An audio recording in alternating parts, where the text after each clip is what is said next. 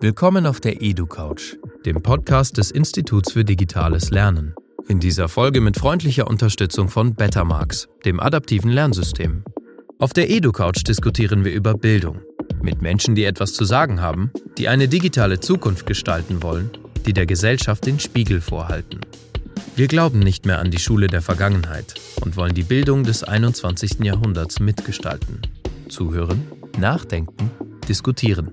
Und los geht's.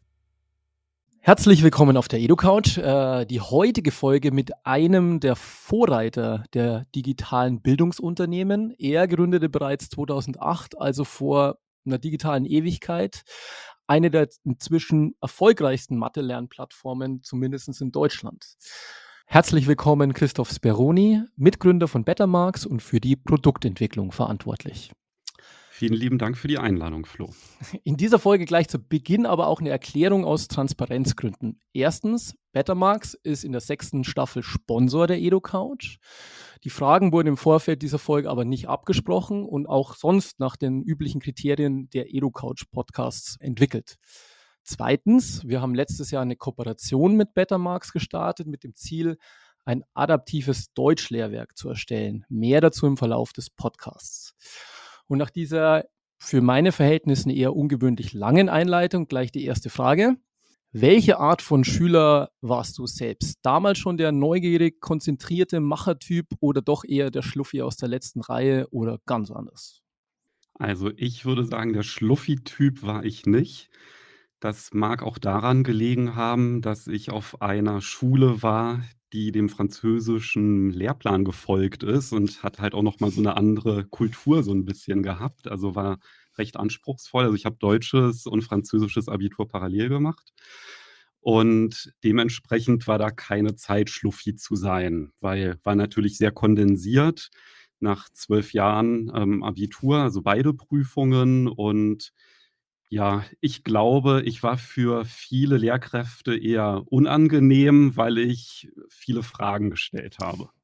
Wir, wir gehen Schritt für Schritt immer weiter in die digitale Bildungslandschaft. Du bist ja seit 14 Jahren mit digitalen Bildungsanwendungen in Deutschland unterwegs. Welche Erfahrungen hast du in dieser Zeit gesammelt? Also, welche politischen, gesellschaftlichen Auf und Abs zum Thema hast du beobachtet? Was ist dein Fazit für diese Zeit?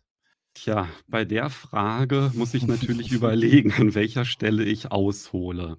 Und zwar, als wir mit Bettermarks gestartet sind, hatten wir so den Fokus drauf, wir wollen das Mathe-Lernen leichter machen und haben uns überlegt, naja, der kürzeste Weg ist natürlich über die Eltern.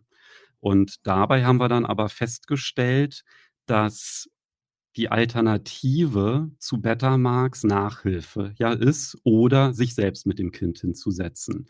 Und bei der Nachhilfe ist ja eigentlich die Problemlösung, dass man nicht mehr selber den Stress mit dem Kind hat äh, mhm. beim Lernen. Und den hat man natürlich dann mit Bettermarks dann trotzdem gehabt. Also man muss natürlich auch diszipliniert sein, die Termine machen, sich hinsetzen, verabreden. Und da haben wir dann halt gemerkt, das ist so ein bisschen wie im Fitnessstudio. Da meldet man sich dann an am 1. Januar, aber dann geht man vielleicht im Februar schon nicht mehr hin. Hm. Damit haben wir dann gemerkt, damit werden wir nicht das Leistungsniveau in Mathematik in der Breite verbessern. Und da war uns dann klar, hm, das muss anders sein und anders funktionieren und haben uns dann entschieden, ja, lass uns den Weg über die Schulen gehen, damit die Lernphase, die ja schon in der Schule passiert oder die Übungsphase, dass wir die verbessern, damit dann halt auch wirklich alle Kinder davon profitieren, weil ansonsten ist ja das Üben mit Betamax immer additiv und es gibt ja auch noch andere Fächer als Mathematik. Ja, und deswegen haben wir dann relativ schnell erkannt, dass der Weg über die Schulen beziehungsweise über die Lehrkräfte der nachhaltigere ist. Und die Resonanz, die gesellschaftlich, politisch, mediale Resonanz in diesen 14 Jahren zu so einem digitalen Lernsystem, wie kann man das so zusammenfassen? Tja, ich würde sagen, voll mit Hürden an unterschiedlichsten Stellen. Also ich glaube, medial, da gibt es gar keine Vorbehalte, da nimmt man das so wahr, dass es eine Lernplattform und gut ist.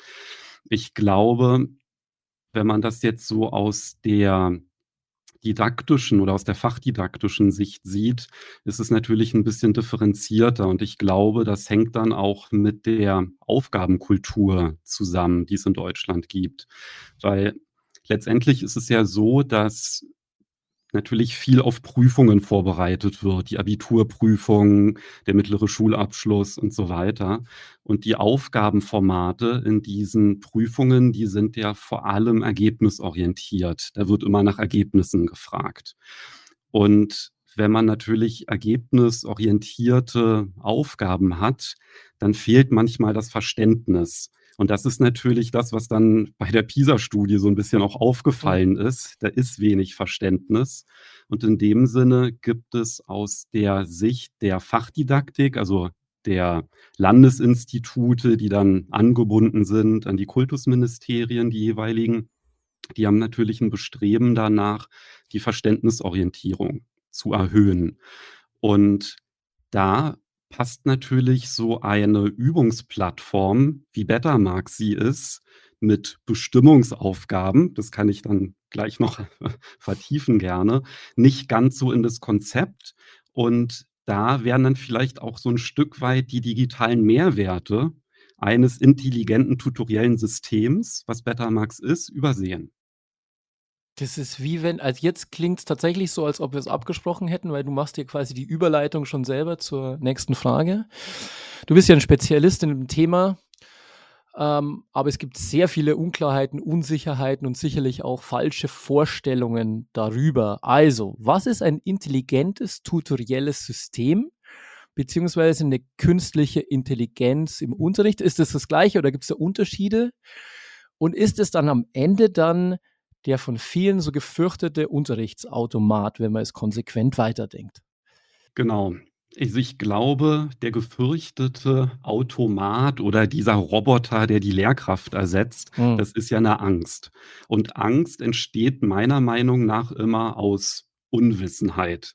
Weil wenn ich etwas nicht kenne, das liegt in der Evolution des Menschen, dann ist das ganz gut einfach mal wegzurennen. Ja, das haben wir einfach über die Jahre gelernt. Wenn da irgendwie so ein Rascheln im Busch ist, könnte es ein Säbelzahntiger sein. Deswegen lieber schnell weg und nicht genauer angucken. So, und so ein bisschen ist es halt auch mit dem Thema künstliche Intelligenz. Und ich glaube, intelligentes tutorielles System, das ist gar nicht so verbreitet. Also in dem Sinne, glaube ich, fangen wir vielleicht erstmal mit der künstlichen Intelligenz an. Mhm eine künstliche Intelligenz übernimmt komplexe Aufgaben. Und da gibt es ja so ein paar Beispiele, also zum Beispiel ein selbstfahrendes Auto ist ja auch künstliche Intelligenz, da kommen verschiedene Technologien zum Einsatz. Und da ist natürlich auch die Befürchtung, na, was passiert, wenn dieses Auto auf eine Menschengruppe zufährt, nicht mehr anhalten kann. Da sind ja dann auch ethische Entscheidungen. Und da kann man sich das aber sehr, sehr gut vorstellen. Und ich glaube, in der Bildung ist es so, dass so die Einsatzmöglichkeiten oder der Mehrwert, den künstliche Intelligenz liefern kann, der ist halt völlig unklar. Da kommen vielleicht so Bilder den Kopf wie in China, wenn dann irgendwie Hirnströme gemessen werden von den Kindern oder die Aufmerksamkeitsspanne mit Kameras überwacht wird. Das ist natürlich irgendwie so äh, passt nicht ganz so zu europäischen Wertvorstellungen. Und ich glaube, das liefert noch nicht mal den Mehrwert, den man sich erhofft. Da kommen wir jetzt zum intelligenten tutoriellen System, weil was ist eigentlich das, was wir uns erhoffen? In der Bildung ist es ja so, dass ähm, damals schon in den 80er Jahren hat Blum festgestellt, dass in einer 1 zu 1 Betreuung die Lernergebnisse am besten sind. Also das heißt, ein Kind, eine Lehrkraft, die besten Ergebnisse. Und das hat man dann verglichen mit einem Betreuungsschlüssel von 1 zu 30. Also eine Lehrkraft und 30 Kinder. Das wäre jetzt das, was man, glaube ich, direkt mit Schule verbinden würde. und da hat man dann festgestellt, das Prüfungsergebnis im Durchschnitt, also, also die, der klassische Unterricht, also wenn man das 1 zu 30 Verhältnis nimmt und sich die besten 2% der Klasse anguckt, die schneiden dann genauso gut ab wie der Durchschnitt im, in der 1 zu 1 Betreuung. ist ja auch irgendwie logisch, ja, weil ja, Binnendifferenzierung, Riesenthema, heterogene Klassen, nicht, nicht jedes Kind kommt gleich gut mit. Da kommt es natürlich zu einem Leistungsgefälle. Und dummerweise sind ja manchmal auch Lehrkräfte dann selber überrascht, wenn eine Klassenarbeit geschrieben wird, dass es auf einmal zwölf Fünfen gibt. Äh, oh, die haben ja gar nichts verstanden die letzten vier Wochen. Das ist natürlich nicht so schön. Und an der Stelle kommt ein intelligentes tutorielles System ins Spiel. Gut. Jetzt haben wir das mal hier äh, besprochen. Allerdings müssten, müsstest du wahrscheinlich jetzt den Hörern und Hörerinnen ähm, ein paar konkrete Beispiele geben. Wie sieht sowas aus? Wie funktioniert sowas? Und wo entsteht dann dieser Neu- und Mehrwert dabei? Genau, ich gebe einfach mal ein paar Beispiele. Fangen wir mal an mit einem analogen Arbeitsblatt. Stell dir vor, auf diesem analogen Arbeitsblatt soll ich Brüche addieren. So, das mache ich. Habe zehn Aufgaben und ich rechne die alle aus. Dummerweise weiß ich nicht, dass man einen Hauptnenner bilden muss, wenn man Brüche addiert. So, das heißt, ich addiere einfach immer Zähler und Nenner, bin fertig und denke, so wunderbar. Was ist passiert? Fehlvorstellungen haben sich verfestigt. Ich habe die immer wiederholt, weil es ja keine Intervention gab. Und beim intelligenten tutoriellen System ist es so, dass ich, wenn ich diese Aufgabe am Computer rechne, und ich nicht den Hauptnenner bilde, dann erkennt das System das und gibt eine Rückmeldung wie, Moment mal, so funktioniert das nicht, bilde erst den Hauptnenner. Und das ist auch den Ansatz, den wir bei Betamax verfolgen. Das heißt, die Rückmeldung, das ist falsch, die ist ja erstmal schon mal ganz hilfreich. Aber aus unserer Sicht ist das die qualitativ schlechteste Rückmeldung, die wir geben können, weil wir versuchen immer Fehlvorstellungen aufzugreifen, zu erkennen und eine Rückmeldung zu geben, die sich auf die Fehlvorstellung bezieht. Davon können wir jetzt mittlerweile über 2800 verschiedene in der Mathematik erkennen. Und ich gebe mal ein anderes Beispiel. Du bekommst die Aufgabe, konstruiere ein rechtwinkliges Dreieck. So, dann, wenn ich da jetzt drei Antwortmöglichkeiten vorgegeben bekomme, dann konstruiere ich ja nicht ein Dreieck, dann wähle ich ein rechtwinkliges Dreieck aus. Also da wende ich die Kompetenz an rechter Winkel erkennen, aber mehr nicht. Also in dem Sinne brauchst du Eingabewerkzeuge, die den gleichen Freiheitsgrad liefern wie ein leeres Blatt Papier, damit du Fehler machen kannst. Und dann ist es natürlich ganz wichtig, dass die Fehler auch erkannt werden. Und dann kann es sein, dass mein Dreiecken rechten Winkel hat. Das ist wunderbar, aber ich habe die Punkte im Uhrzeigersinn beschriftet und die Konvention ist halt gegen den Uhrzeigersinn und dann bekomme ich halt das Feedback, der rechte Winkel stimmt, aber kontrolliere die Beschriftung deiner Punkte. So, und da in diesem Moment entsteht ein Lerneffekt, ein Aha-Moment. Das heißt, unser Anspruch ist es immer, Kindern zu ermöglichen, aus ihren Fehlern zu lernen. Gut, wir gehen wieder einen Schritt weiter. Ihr habt jetzt, wie wir gesehen haben, äh, Jahre, teilweise jahrzehntelange Erfahrung in der Konstruktion eines intelligenten tutoriellen Systems für das Fach Mathematik. Und das Beispiel war ja auch aus der Mathematik. Die nächste Herausforderung ist ja nun die Übertragung dieser Kompetenz auf andere Fächer. In unserem Fall also auf das Fach Deutsch. Wie erlebst du da die Arbeit an der Ausweitung des Systems auf ein wirklich ganz anderes Fach mit ganz anderen Logiken und ganz anderen Herausforderungen? Ja, ich bin da eigentlich ganz zuversichtlich, dass es da große Synergieeffekte gibt. Weil das Schöne ist, wir haben ich habe ja vorhin von diesen Bestimmungsaufgaben Mhm. gesprochen. Also, ich frage dich zum Beispiel ich habe die Aufgabe 1780 geteilt durch 10. Das ist eine Bestimmungsaufgabe, da ist klar, was ich tun soll. Und das ist auch das, was ja auch zu dieser Aufgabenkultur passt, die ich davor gesprochen habe. Aber ich mache mal ein Beispiel, um die Parallelen zu zeigen, die es beim Sprachenlernen gibt und in der Mathematik. Wenn ich dich jetzt frage: „Flo, 1780 durch 10, was ist das? Beziehungsweise was ist 'n 10% von 1780? Oder rechne mir mal aus, 1780 mal 0,1. So, wenn du jetzt jedes einzeln ausrechnest, dann bist du nicht so tief im Verständnis. Wenn du hingegen sagst: „Ja, das ist ja alles das Gleiche und übrigens, du hast noch vergessen, 1780 mal ein Zehntel oder 1780 mal 10 hoch minus 1 ist auch das Gleiche“, dann hast du es wirklich verstanden. Hm. Und da kommt jetzt eigentlich dieser Unterschied zu dieser Aufgabenkultur. Und das wird halt in Prüfungen wenig abgefragt. Und ich glaube, das ist auch das Problem, dass ganz viele Erwachsene beispielsweise Pro Probleme damit haben, den Dreisatz anzuwenden, ja, weil sie das Verfahren kennen, aber sie wissen nicht, für welches Problem wende ich das denn eigentlich an. Und da ist dann schon wieder eine Parallele zum Sprachenlernen, weil letztendlich geht es um offene Aufgabenformate. Und das ist das, was wir sowohl jetzt in der Mathematik als nächsten Schritt ansehen, offene Aufgabenformate mit digitalem Mehrwert zu versehen. Und da gibt es ganz, ganz große Parallelen natürlich zum Deutschunterricht und zu den Aufgabenformaten, die es auch in Deutsch gibt. Der große Unterschied ist natürlich, dass es im Deutschunterricht, oder bei Deutschaufgaben ist es relativ schwierig zu sagen, das ist richtig. Ja, also wenn ich sage, beschreib mal, was du die Letz im letzten Urlaub gemacht hast, dann können wir natürlich nicht automatisch sagen, ja, das ist richtig, was du da beschrieben hast. Also das geht nicht. In der Mathematik ist es schon deutlich einfacher, wirklich ein Ergebnis dann zu überprüfen. Aber wenn ich jetzt an Deutsch denke und ich schreibe jetzt da meinen Aufsatz, dann ist es ja so, dass dann die Lehrkraft sehr viel Zeit auch investiert.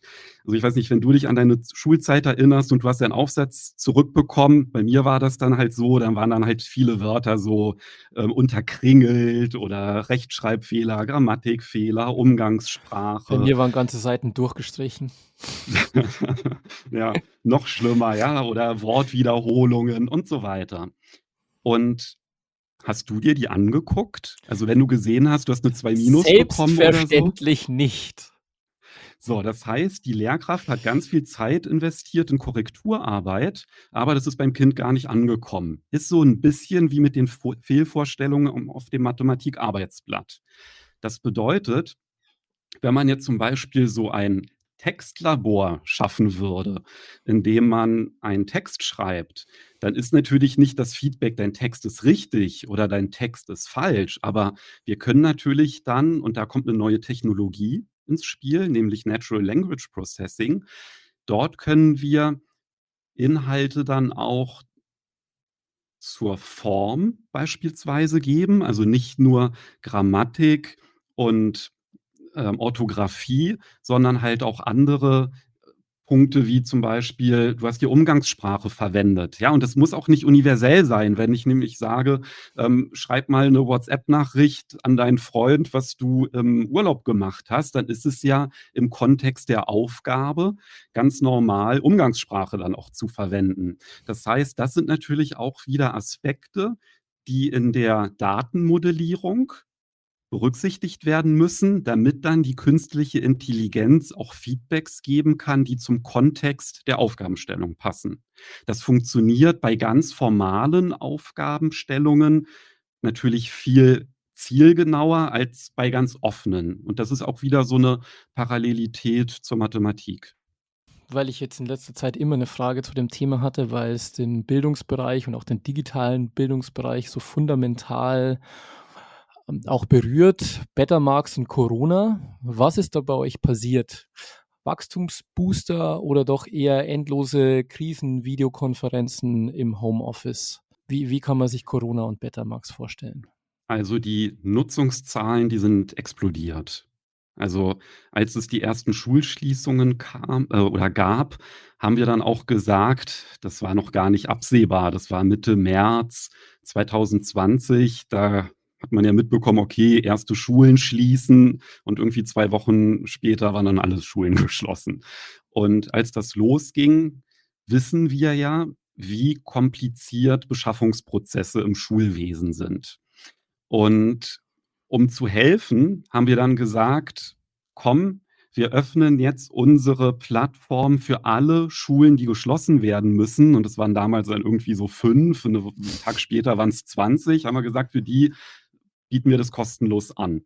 So, hm. und zwei Wochen später waren es alle. So, dann sind wir natürlich von unserem Versprechen nicht abgerückt, sondern haben das gehalten und ja, ich würde sagen, unsere IT-Leute, die hatten viele schlaflose Nächte, weil so eine Plattform wie Bettermax, die lässt sich nicht technisch so einfach skalieren, wie eine Videoplattform beispielsweise, wo man einfach nur mehr Server hinstellen muss, um den Traffic zu Mhm. lösen. Weil bei Betamax, da sind ja auch komplexe Rechenoperationen, wenn zum Beispiel Auswertungen auf Klassenebene gemacht werden für die Lehrkraft, da müssen sehr, sehr viele Daten aggregiert werden. Das heißt, das lässt sich nicht einfach durch zusätzliche Rechner lösen, sondern da müssen dann auch Algorithmen optimiert werden. Und das war ein schöner Lasttest für uns. Also, wir haben da jetzt wirklich herausgefunden, an welchen Stellen wir, ja, Hebel haben im Hinblick auf Skalierung und wo nicht. Das hat dann dazu geführt, dass wir die Registrierungen ähm, die mussten wir dann schließen. Also, man konnte sich dann anmelden und wir hatten 'ne Warteliste und wenn wir gesehen haben, okay, die Plattform hält stand, dann haben wir die nächste Kohorte reingelassen. Und das hat dann halt dazu geführt, dass im letzten Schuljahr über 300.000 Schülerinnen und Schüler mit Betamax gearbeitet haben. Wahnsinn. Das heißt, Wachstumsbooster, kann man schon so sagen. Kann man auf jeden Fall so sagen, weil gleichzeitig es ja auch so ist, dass einige Bundesländer erkannt haben, dass Betamax eine sehr, sehr gute Lösung ist in einem nicht nur in einem Homeschooling-Setup, auch im Unterricht. Und das hat dann halt dazu geführt wir hatten halt vor Corona ein Bundesland gehabt, das eine Landeslizenz hatte, das war Hamburg. Und zwischenzeitlich sind wir bei 5 und wenn alles gut geht, könnten noch 3 dazukommen. Letzte Frage wie immer. Welche Frage hättest du heute gerne beantwortet, die ich dir aber nicht gestellt habe? Was hätten wir noch vertiefen können? Vielleicht noch so 'n bisschen mehr, welche digitalen Mehrwerte siehst du denn bei der Digitalisierung von Aufgaben, die über Ausdrucken, Zoom oder PDF-Export hinausgehen? Das hätte ich noch gerne vertieft. Hey Chris, wo siehst du digitale Mehr und Neuwerte bei Systemen? Sag doch mal. Ja, kann ich noch schnell Ja, was absolut. dazu sagen? Ja, Okay. absolut. Du darfst sie auch beantworten, die Frage, die du dir selber gestellt hast. Ach so, ne, das wusste ich nicht. Siehst du, habe ich nicht Ja. aufmerksam die Ja. Folgen Doch, davor doch. Du darfst nicht nur 'ne Frage stellen, du darfst sie auch beantworten. Ja, das ist ja toll. Also, ich glaube, es gibt so einige Mehrwerte. Also, ich habe ja schon gesagt, 'ne Aufgabe 'ne statische Aufgabe digital anzubieten, liefert schon mal die genannten Mehrwerte. Ja, vielleicht habe ich noch reinzoomen vergessen oder 'ne Suchfunktion. Aber spannend wird's eigentlich, wenn man die Eingabe digitalisiert. Weil wenn man die Eingabe digitalisiert, kommen ja unterschiedliche Technologien zum Einsatz. Ich habe ja schon Natural Language Processing erwähnt. In der Mathematik würde man jetzt zum Beispiel noch 'n Algebrasystem oder 'n Geometriesystem nennen. Weil wenn man dann nämlich intelligente Lösungsinteraktionen anbietet und sehr offene Eingaben erlaubt, dann kommt ja wieder das Erkennen von Fehlern und das passende Feedback. Und da gibt es halt unterschiedliche Ansätze und die würde ich vielleicht einmal ganz kurz erläutern, die es da gibt. Und zwar heißt das in einem intelligenten tutoriellen System Scaffolding. Und Scaffolding ist so was wie 'n Hilfsgerüst. Das ist natürlich auch etwas, was man ausfaden muss, also ja, sozusagen schrittweise zurückstufen, damit die Kinder nicht davon abhängig sind, dass es beim Lernen immer 'ne Hilfestellung gibt. Das ist ganz klar. Aber in einem Übungskontext kann man da halt extrem viel Unterstützung geben. Also, in der Mathematik ist es zum Beispiel, dass man Darstellungsformen verändern kann. Also, wenn ich zum Beispiel 'n Problem habe, 1/3 plus 1/3 zu addieren, das einfach mal ikonisch darzustellen, also mit Kreisen beispielsweise oder auch ganz konkret mit 'ner Pizza. Das heißt einfach die kognitive Fähigkeit, die benötigt wird, um das Verständnis zu erlangen, diese Hürde zu senken. Das geht auch auf der lexikalischen Ebene. Das heißt, dass man zum Beispiel sprachlich vereinfacht. Das ist natürlich im Deutschunterricht auch, ähm, ganz relevant. Also, das eine wäre halt die sprachliche Vereinfachung, das andere wäre so Domänenwissen.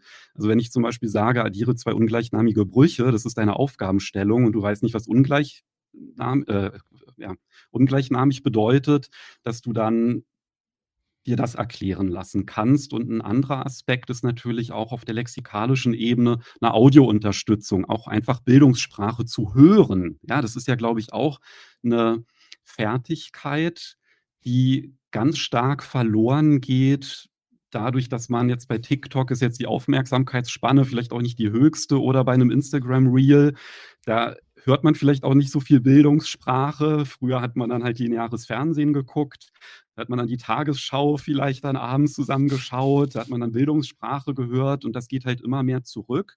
Und deswegen glaube ich, dass das zum Beispiel noch ein ganz, ganz starker digitaler Mehrwert sein kann in einem intelligenten tutoriellen System. Und es gibt natürlich noch etliche weitere. Wir könnten das jetzt sicher Stunden oder Tage lang machen. Trotzdem, unser Format macht ungefähr 20 Minuten. Die haben wir hiermit erreicht. Ich bedanke mich herzlich äh, fürs Gespräch und wünsche viel Erfolg in Zukunft. Vielen lieben Dank. Tschüss.